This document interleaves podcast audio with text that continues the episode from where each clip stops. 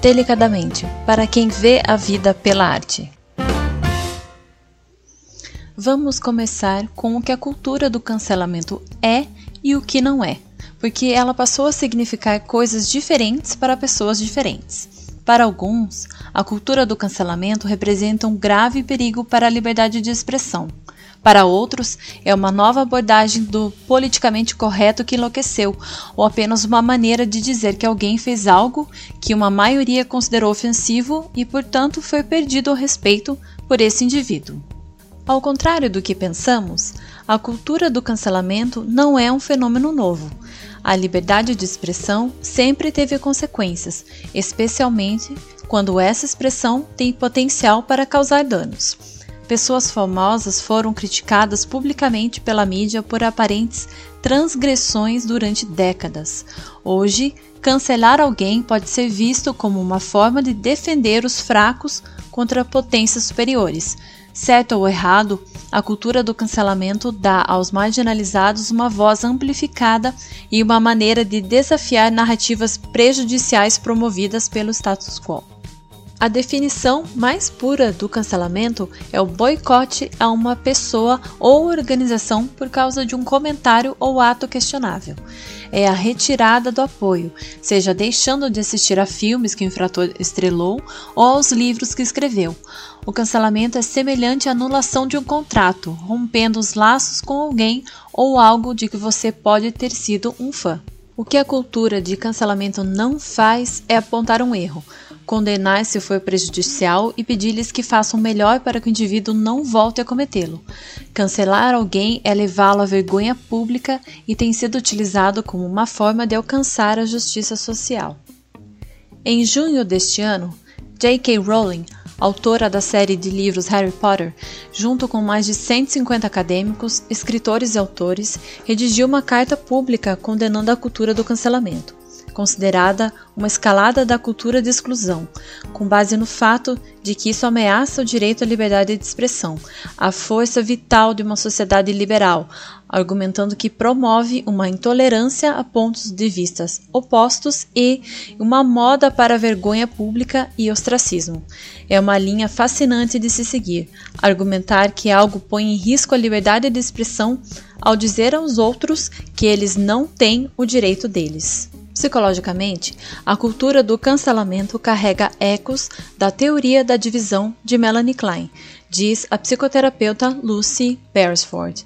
É assim que as crianças pequenas separam o mundo, em bom ou mal, e não conseguem integrar ou tolerar os dois lados de alguém ou algo.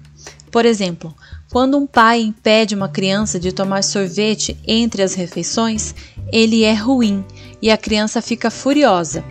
Enquanto, quando ele dá um beijo de boa noite nessa mesma criança, eles passam a ficar totalmente de bem e a criança fica contente. À medida que crescemos, idealmente, somos capazes de manter em nossos corações a ideia de que alguém pode ter pontos de vista diferentes de nós e ainda ser uma pessoa boa ou decente. A cultura do cancelamento não permite o mesmo tipo de nuance. Um dos problemas potenciais com a cultura do cancelamento é como ela explora sentimentos de vergonha, o que raramente ajuda ou impulsiona um indivíduo a aprender e a fazer mudanças positivas. Essencialmente, isso torna a cultura do cancelamento ineficaz quando se trata de justiça social, que é o seu objetivo. A professora e pesquisadora Brené Brown, que passou duas décadas estudando vulnerabilidade, vergonha e empatia, diz que a vergonha raramente é produtiva.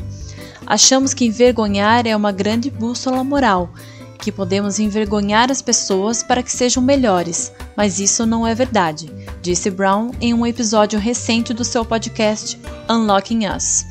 Aqui está um ótimo exemplo que surge muito quando estou falando sobre paternidade. Você tem um filho que conta uma mentira. Então você envergonha essa criança e diz: Você é um mentiroso. A vergonha corrói a parte de nós que pensa que podemos ser diferentes. Se eu sou um mentiroso, se sou assim, como posso mudar? Como posso tomar uma decisão diferente? Isso é diferente de você é uma boa pessoa, mas disse uma mentira e esse comportamento não é aceito nessa família. Todo mundo precisa de uma plataforma de autoestima a partir da qual pode haver mudança. A ideia de descartar alguém porque ele disse ou fez algo considerado ofensivo não deixa espaço para crescimento ou aprendizado. Mata Haig descreve a cultura do cancelamento como anti-progresso porque é anti-mudança e diz: cancelar as pessoas as afasta e as torna mais propensas a encontrar espaços onde más visualizações são a norma. Obviamente, se alguém foi condenado por, digamos, violência ou agressão sexual, então ele precisa ser punido. Mas a cultura do cancelamento não é isso. A cultura do cancelamento é, ao meu ver, em fechar diferentes perspectivas e tratar as pessoas como meros artefatos descartáveis na economia cultural. Ao sermos chamados para entrar, ao invés de sair, quando se trata de um debate, levamos em consideração o desejo humano fundamental de aceitação e de fazer parte de um coletivo. Os seres humanos anseiam por comunidade, disse Brown. Desejamos pertencer a algo maior do que nós. Convidar as pessoas para a conversa, chamar uns aos outros de dentro, em vez de chamar uns aos outros de fora, é a chave para a nossa sobrevivência. Mas isso não precisa acontecer apenas na sequência de uma declaração estranha. Precisamos compartilhar ideias e buscar as perspectivas de outras pessoas em nossas comunidades ao longo de nossas vidas.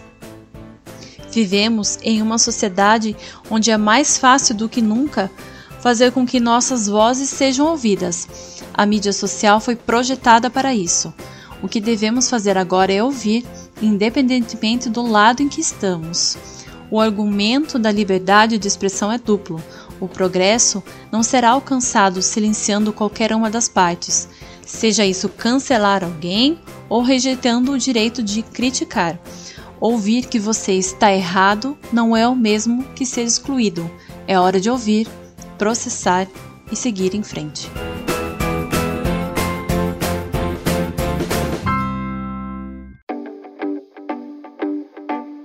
É notório que a internet vem alterando profundamente a forma como as pessoas se comunicam e se relacionam, com impactos significativos na sociedade não demoraria para que questões como os limites entre público e privado e a exposição nas redes sociais que trazem consequências negativas fossem levadas para serem representadas nas telonas. São inúmeras as produções que nos fazem pensar sobre o papel das novas tecnologias em nossas vidas.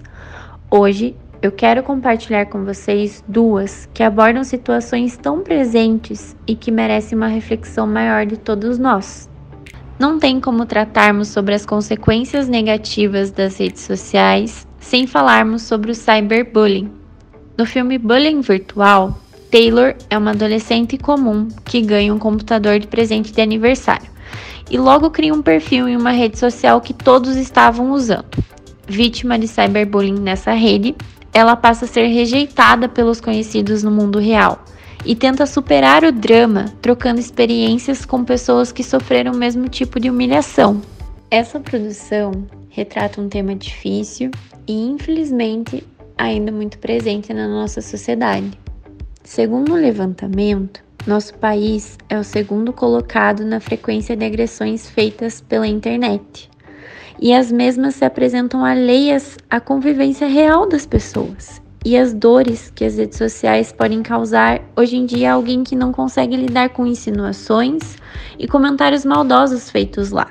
O filme nos faz refletir sobre o uso adequado dessa ferramenta e das nossas responsabilidades quanto aos outros e sobre o que estamos postando.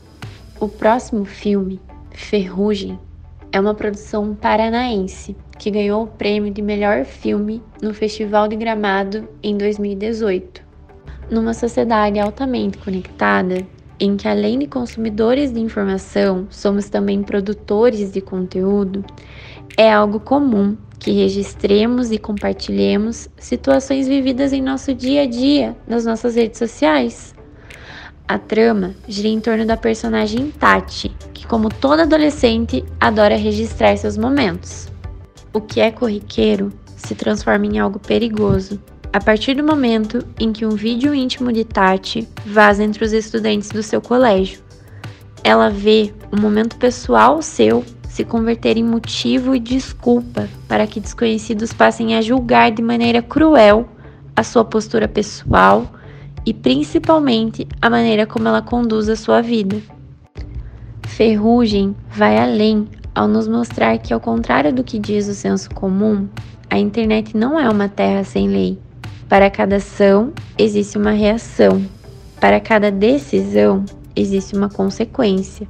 Para cada ato de compartilhar existe também a exposição a pontos de vistas contrários. O linchamento moral que Tati sofre serve também como propósito para um processo de autoanálise também de cunho ético, em que outros jovens enxergam o seu papel e suas responsabilidades diante de uma conjuntura desse tipo. Essa produção vai fazer você pensar duas vezes antes de sair compartilhando qualquer coisa por aí, atacando pessoas que passam por esse tipo de situação, envergonhando-as e as cancelando pelos seus atos considerados por seus próprios julgamentos como errados e inadequados.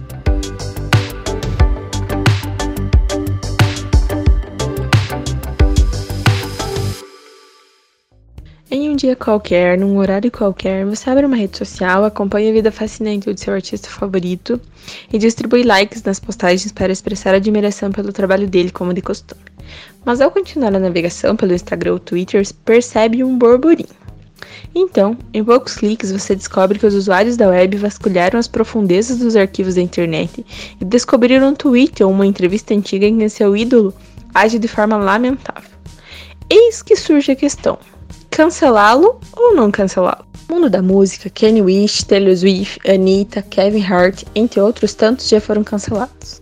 E nessa pegada, o Delicadamente traz para vocês músicas que fazem referência às redes sociais, internet e tudo que tem a ver com essa era de tecnologias. Já que mencionamos a rainha Taylor, em uma entrevista ela contou que depois de seu cancelamento percebeu que precisava reestruturar sua vida, porque para ela tudo parecia completamente fora de controle. E como de costume, soube imediatamente que precisava fazer músicas sobre isso, pois sabia que era a única forma que ela poderia sobreviver a essa situação e a única forma de preservar sua saúde mental e também contar a história de como é passar por algo tão humilhante. E foi dessa maneira que Taylor escreveu o hino Shake It Off, que diz: Os haters vão odiar e eu vou só sacudir e deixar pra lá. Uma bela de uma volta por cima, não acha? The Chainsmokers, do Sick Boy. A música fala sobre viver de aparências, narcisismo e falta de caráter. A referência às redes sociais está na parte em que, traduzindo o que é cantado, diz: Quantas curtidas vale a minha vida? A música Twice, da Like, fala sobre a necessidade de estar sempre bonita, maquiada, bem arrumada e posando para fotos, muitas vezes sorrindo, mesmo estando triste, segurando o ar para caber na roupa bonita e ser o que espero. Apesar do clima alegrinho e fofinho, a música é cheia de críticas, como quando diz na letra: Dentro da telinha eu quero ser a mais bonita, ainda assim eu escondo meus sentimentos bem lá no fundo. A música Sammy, do Noir, a letra da música foi composta pela própria Sammy e não tem nada a ver com a rede social, mas o clipe sim. Ele mostra a cultura do like, seja em fotos ou lives, postar algo que não é real ou coisas apelativas só para chamar atenção. Fazemos então uma ponte para as nossas músicas brasileirinhas, que também têm um papel importante nessa causa. Para quem gosta de um pagodinho, a música do Tiaguinho Acredita no Amor questiona a superficialidade das relações das redes sociais. Na letra que diz: de que vale tanta gente interessada, de que vale tanta foto publicada, de que vale tanta frase abençoada, se nem eu sei bem quem sou. É, essa frase é mesmo para fazer pensar, né? Desconstrução do Thiago York. Desconstrução é a faixa que abre o quinto disco de estúdio do cantor e nos conta a história de uma moça que está insatisfeita com a vida e consigo mesma. Como consequência, ela mergulha no vício das redes sociais. Resumidamente, a música expõe uma parte da dinâmica atual das redes sociais e como ela pode causar essa falsa sensação de estar rodeados de pessoas, de que as vidas são perfeitas ali e de que você pode criar um personagem para se vestir e viver lá dentro. Música Não Espero Mais, da banda Terno. Como a da Samni, a música não tem referência às redes sociais na letra e sim no clipe. O clipe já começa trollando, aparece o pular anúncio, fala que é 3D, aparece as antigas anotações e o Inception atrás de outro. Depois aparece Facebook. É uma mistura. O clipe é bem doido e divertido e a letra toda fofa, principalmente quando diz: Mal posso crer, mas acho que é a minha vez de ser feliz. Por falar em felicidade, será que é possível ser feliz o tempo todo como são as pessoas nas redes sociais? Quer uma dica? Não compare sua vida, o seu corpo, seu relacionamento, seu trabalho, seus filhos ou qualquer outra coisa com o que você vê nas redes sociais. Entenda que não agradar a todos, ter frustrações, ter problemas, um dia ruim fazem parte da vida. São essas situações que nos fazem crescer e superar obstáculos. E se todos os momentos não forem perfeitos, está tudo bem, faz parte de sermos seres humanos.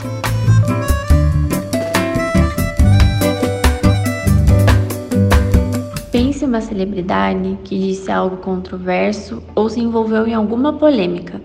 Ela provavelmente foi sentenciada ao cancelamento pelo Tribunal das Redes Sociais. O que tem acontecido frequentemente vai além do debate, se tornou um linchamento virtual e até uma espécie de cyberbullying. Não é porque a pessoa é famosa que dá direito a ser massacrada, sofrer xingamentos e julgamentos alheios. Esse tipo de atitude não tem a ver somente com a divergência de opiniões, mas sim com a violência e agressão verbal no mundo virtual. Tem pessoas que se intitulam haters, que está ali justamente para provocar, causar situações polêmicas. Ela alcança milhares de pessoas e se favorece diante de algo negativo. Foi o caso da influenciadora Aline Araújo, que foi abandonada pelo noivo um dia antes do casamento e, para não perder a festa, resolveu se casar com ela mesma. Resultado: haters e alguns seguidores não a perdoaram e disseram que ela queria se promover, chamar atenção diante da situação. Os ataques foram diversos e depois de alguns dias ela cometeu suicídio. A influenciadora digital Gabriela Pugliese resolveu dar uma festa em casa em meio à pandemia. Ela e seus amigos resolveram registrar tudo nas redes sociais, tudo pegou muito mal. Milhões de pessoas não gostaram do desrespeito com a situação em que estamos vivendo e, mesmo com suas desculpas, Gabriela acabou sendo cancelada pelas redes sociais.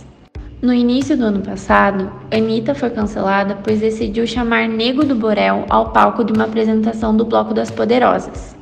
A plateia vaiou. Isso aconteceu porque ele já tinha sido cancelado após ter feito comentários considerados transfóbicos para Luísa Marilac, que é transexual.